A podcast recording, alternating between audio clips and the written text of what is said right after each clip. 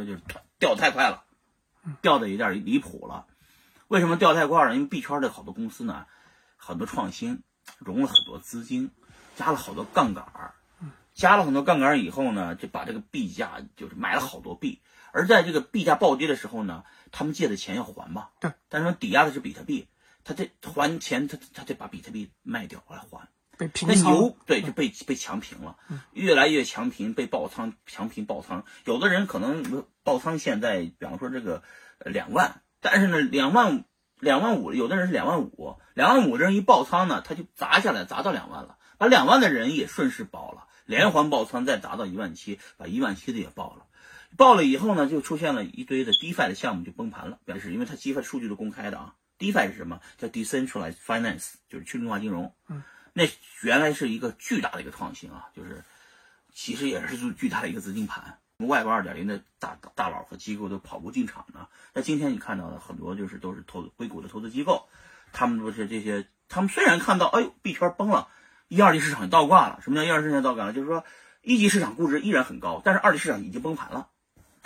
但如如此的一个价巨大的一个倒挂的时候，他们还在看 Web 三有什么机会，因为他其实为什么投 Web 三？因为外边没机会投了，公司已经成型了，很多公司已经已经没可投的空间了，所以它 Web 三里面还有很多的机会，而且估值已已经会随着这次二级市场的崩盘，有更多的投资机会，是吧？因为币圈分两种人，一种是囤币的，就就是他是 holder，永远不交易。放在那里就是冷钱包放在那儿的，还有一种人呢是叫 trader，他一边交易一边买一边卖，是吧？有点像 day trade 啊，对，他就天天炒炒炒炒，炒一个波段。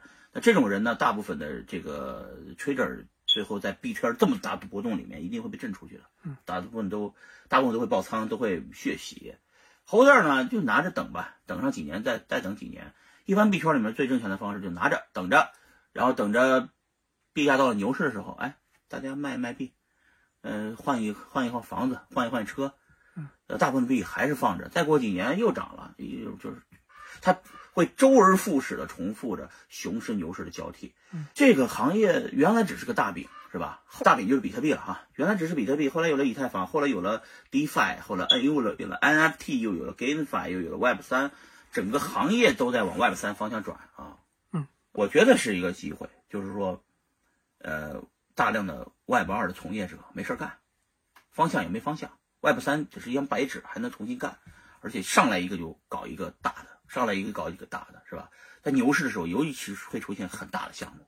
现在的这种 Coinbase、Robinhood 的这种文化，就是已经年轻人都炒币了，啊，更年轻的人炒 NFT，是吧？跟小孩，我们家小孩这个学校的孩子们都买这个小图片，小图片 NFT 嘛，拿以太坊去买，是吧？炒一炒。对，好多人人未成年就在玩这个币了，因为他不需要开账户，不就拿这个地址炒一炒就完了。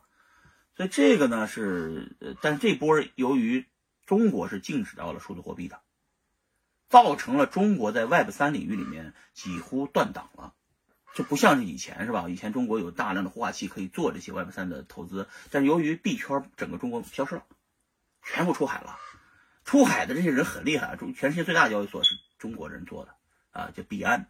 对吧？排名后面的几名交易所也是中国人做的，火币也 OK 啊，还有几家十几家交易所都是中国人做的。中国人出海以后呢，呃，中国的币圈的人没有减少，我认为是在增多的啊。就是说，大家你看传统房地产能炒吗？股市谁炒过挣过钱呢？是吧？币圈虽然关了，但是这些用户还在呀，只是不让你公开在在中国交易了，很多人就翻墙接着出去炒。对我，我有几个问题啊，像就是今天过来，就是刚好碰到你们聚会，然后这些人不是你团队的吗？还是不是不是的，我没有团队，我没有公司，没有员工，所以我为什么说我我们扛了几次牛熊能扛过来呢？没有成本嘛。